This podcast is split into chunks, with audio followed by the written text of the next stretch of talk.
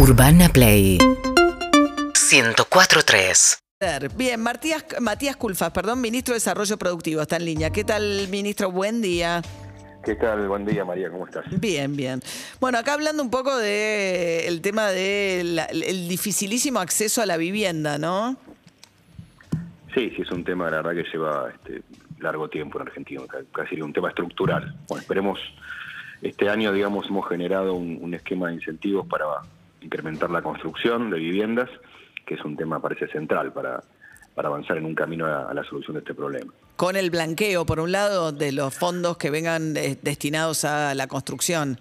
Está ese tema, hay incentivos fiscales en la medida en que una, una persona este, invierta en, construcción, accede a, una, una, reducción, este, una exención de parte del impuesto a bienes personales, es decir, hay diferentes esquemas de incentivos y digamos que la construcción se está moviendo, de hecho es uno de los sectores que más está creciendo en los últimos meses.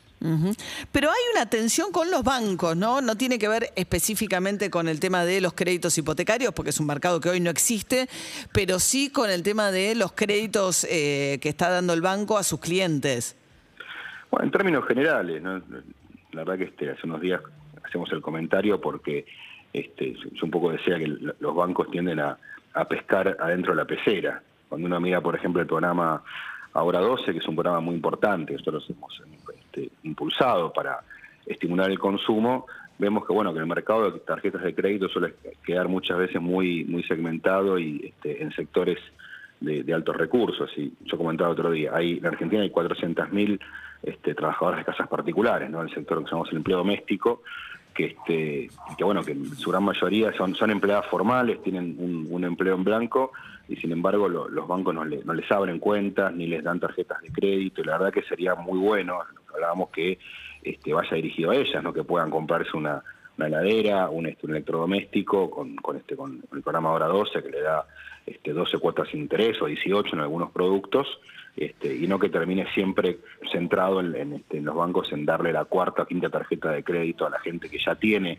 un empleo y tiene un salario bueno, ¿no? Entonces, ahí hay un tema, lo mismo con el tema de las pymes, yo comentaba hace un año cuando, cuando arrancaba la pandemia que los bancos prácticamente no, no querían prestarle a nadie porque decían que al haber una crisis había un, un riesgo muy grande a nivel sistémico, nosotros decimos al revés, miren, si ustedes no prestan, no, no inyectan liquidez, este, realmente el problema lo van a generar, lo van a agravar, por eso fue que insisto, ¿no? En ese sentido trabajamos muy fuerte con el Banco Central en generar este, herramientas, generamos un fondo de garantías, terminó saliendo el Estado de garante de muchas pequeñas empresas y pequeños profesionales para solventar el problema de la pandemia. Así que bueno, también es esta discusión porque hace, hace algunos días salieron algunos informes y los, banqueros se quejaban de que en el año 2020 la, la rentabilidad se había reducido. O sea, ¿Me entendés lo que estoy diciendo, María? ¿no? En un año donde muchísimos sectores perdieron plata, que la pandemia realmente generó daños muy graves en sectores como el turismo, un montón de actividades, los bancos se quejaban, los bancos privados, digo, no se quejaban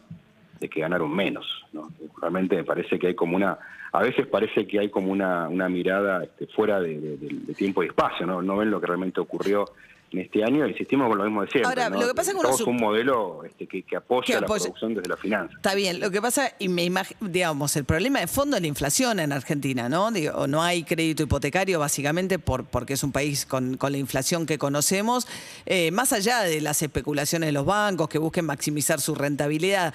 Si uno piensa el ahora 12, el ahora 18 también son líneas de crédito, de, digamos, o cuotas cuya tasa de interés está por debajo de la inflación en un momento en que no sabemos mucho qué va a pasar tampoco con la inflación este año. Sí, a ver, eh, primero, el, el, Ahora 12 es un, es un programa, insistimos, de estímulo al consumo donde los bancos digamos, ponen parte de sus recursos, de los cuales, nuevamente, hay una discusión histórica, ¿no? Es decir, los bancos administran eh, el ahorro de, de, los argentinos. Ese ahorro eh, tiene básicamente eh, depósitos que están a la vista, o sea que para, el banco les paga cero, una caja de ahorro rinde cero para, el que la tiene, y eso es la mitad de los, de los depósitos que hay en los bancos, y la otra mitad tiene una tasa de interés que la de plazos fijos, ese es aproximadamente el, costo del dinero para los bancos. Así que el costo del dinero no es el costo, digamos, de la inflación, no es efectivamente el, promedio de esa, de esa tasa de captación que tienen los bancos. Eh, yendo al otro tema, el problema de la inflación sin duda es un, es un problema importante que, tenemos en Argentina desde hace un tiempo ya bastante largo. Este, se agravó en el gobierno anterior, recordemos que cuando empezamos el gobierno había inflación en torno al 53, 50%, el año pasado se redujo al 36 y este, y este año apuntamos a tratar de reducirla un poco más, así está establecido en el presupuesto nacional. Ese es el, resumen respecto a lo que acabas de decir. Sí, el, bueno, pero digo, lo que digo es que el tema de los créditos, finalmente la discusión está puesta ahí, ¿no? O sea, ¿cuánta confianza hay en que la meta inflacionaria que puso el gobierno efectivamente se va a cumplir? Bueno, estamos trabajando en eso, hemos, hemos señalado que hay un programa macroeconómico, lo ha explicado el, ministro Guzmán, respecto a, que lo que ha ocurrido en el primer trimestre no, no debe ser extrapolado a todo el año, que arrancamos este año 2021 con una inercia inflacionaria importante respecto a, lo que ocurrió a fines del año pasado, que tiene que ver también con un escenario internacional más complicado, donde muchos insumos han aumentado sus precios, donde tenemos un aumento del precio de los commodities, que por un lado es positiva porque permite que el Banco Central acumule más reservas, pero también introduce algunas tensiones de precios domésticos. Estamos hablando con Matías Culfas, el ministro de Desarrollo Productivo. Eh, ministro, buen día, soy David Cayón. Eh, parte de la discusión de la inflación también está en las mesas estas de precios y salarios que tienen con los diferentes sectores económicos. Hasta ahora se juntaron con el sector de la alimentación. ¿Cuál es la que viene? ¿Qué es lo que, qué es lo que pasa con los insumos del sector alimentación? Nos hemos juntado con alimentación y con construcción. Estos han sido los primeros sectores con los que hemos trabajado. En, siguiente instancia, tenemos previsto trabajar con la cadena de electrodomésticos y textiles, y así, digamos, cubrir algunos de los sectores donde ha habido este, mayores movimientos en, los precios. Eh, lo que hemos hecho básicamente fue trabajar en, este, en generar un, diagnóstico junto con los sectores para ver dónde están las principales cuellos de botella y tensiones, cuáles son los factores este, que uno entiende como justificante, ¿no? a nivel internacional, insisto, hay un problema serio con insumos, hay, este, hay aumentos de costos por, por faltantes de algunos productos. Ha habido también, a raíz de la pandemia, algunos cambios, obviamente, en pautas de consumo, y esto hace que algunos productos han tenido mucha demanda, este, electrónicos, este, hay algunos productos que tuvieron más demanda en 2020 a raíz de la pandemia. Mucha gente, digamos, eh, algunos recursos que tenía y gastaba en actividades como, como turismo, como recreación, o este, salir a comer afuera, lo gastó en otras cosas más vinculadas al hogar, y esto, insisto, despertó, digamos, algunos problemas de abastecimiento a nivel mundial, no solamente, insisto, aquí en, aquí en Argentina. Este, esto es lo que estamos justamente poniendo en una mesa de trabajo, y, este, y ahí hemos poder este, separar lo que son los problemas este, objetivos, este, que, no requieren mayor discusión, de aquellos que entendemos que son este, problemas cuellos de botella de corto plazo, algunas avivadas que hay en algunos rubros y este, temas que queremos ir ordenando de manera conjunta. Ahora, las empresas se quejan de algunas cuestiones. Por un lado, se quejan de la obligación que tienen ahora dispuesta por la Secretaría de Comercio de, informar regularmente cómo es su stock, su producción, etcétera. Dicen que es un requisito que no existe en otras partes del mundo. Y se quejan también, sobre todo las de la alimentación, que en un año con mucha inflación, como fue el año pasado, si bien fue más baja que la del año anterior, eh, sobre todo los productos que están dentro de precios máximos, bueno, tienen aumentos muy muy por debajo de la inflación. A ver, dos cosas. Con respecto a este sistema de información de, precios y abastecimiento, es una herramienta que, estamos poniendo en marcha justamente para poder hacer un monitoreo más cercano este, respecto a lo que está ocurriendo con, precios, con cantidades, que no haya este desabastecimiento y poder tener algunas alertas ante situaciones en, particular. Pero es una información que es obligación de las empresas hacerla pública, no sé, pregunto, no tengo la menor idea. No, no, eh, pública no. Este, lo que estamos eh, pidiendo es que nos le informen al Ministerio bajo absoluta confidencialidad. No es algo que se va a hacer pública, esa información. Simplemente es tener una herramienta de monitoreo.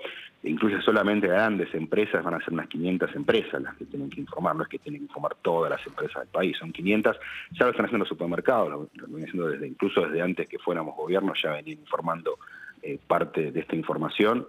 Sinceramente, escuché por ahí comentarios de, de que esto es un intervencionismo en las empresas. Yo hay que preguntar a vos, María, ¿te parece pedir tres datos a, una, empresas grandes es, este, es meterse en la empresa, es intervenir?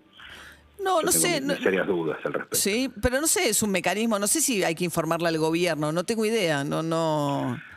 Mire, a lo mejor en economías donde, donde la inflación no es un problema o es un problema mucho más controlado, realmente esta información no, no es necesaria. En Argentina tenemos un problema de inflación que tenemos que eh, justamente alterar los medios para irla reduciendo. Y está claro que, esto no, no, es mágico. ¿no? El gobierno anterior pensó que lo, lo reducía con tasas de interés altas el problema se agudizó. Este, no, no, no, solo no se redujo, sino que eh, terminamos en 2019 con la inflación más alta desde 1990. Bueno, por la devaluación brusca, ¿no? Básicamente. Bueno, ¿y por qué se produjo la devaluación brusca? Por, en parte justamente por las políticas que fueron implementando, ¿no? No es que fue algo este, mágico.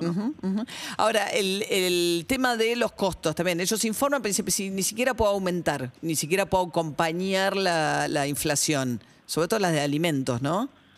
En el caso de, las empresas de, alimentación, digamos, lo que tiene que ver con la industria, este, ellos están efectivamente, no, todos no todos los productos, porque esto se ha ido modificando, muchos de ellos están en el esquema de precios máximos que ha tenido este, algunos aumentos, ¿no? Es decir, el año pasado ha tenido, mm. por lo menos dos aumentos después del, mes de marzo, este, y estamos justamente trabajando en un esquema para ir flexibilizando, ¿no? buscando justamente esa flexibilización tampoco mm. tenga un, impacto significativo en los precios. Justamente el objetivo mm. es poder, este, con este mecanismos de coordinación, este, alcanzar el objetivo que está estableciendo la ley de presupuesto. Bien. 7% dice ahora Martín Guzmán que vamos a crecer, es un montón comparado con las, digamos, 7 una caída de 10, pero sería mucho más lo que se esperaba a principio de año.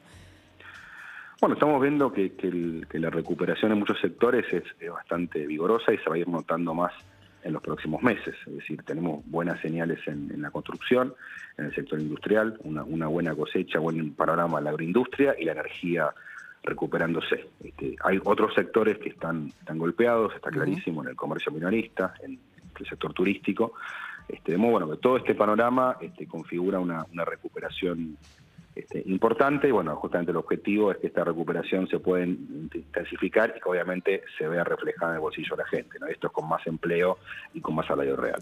Matías Culfas, ministro de Desarrollo Productivo, muchas gracias, buen día. ¿eh? Urbana Play, FM.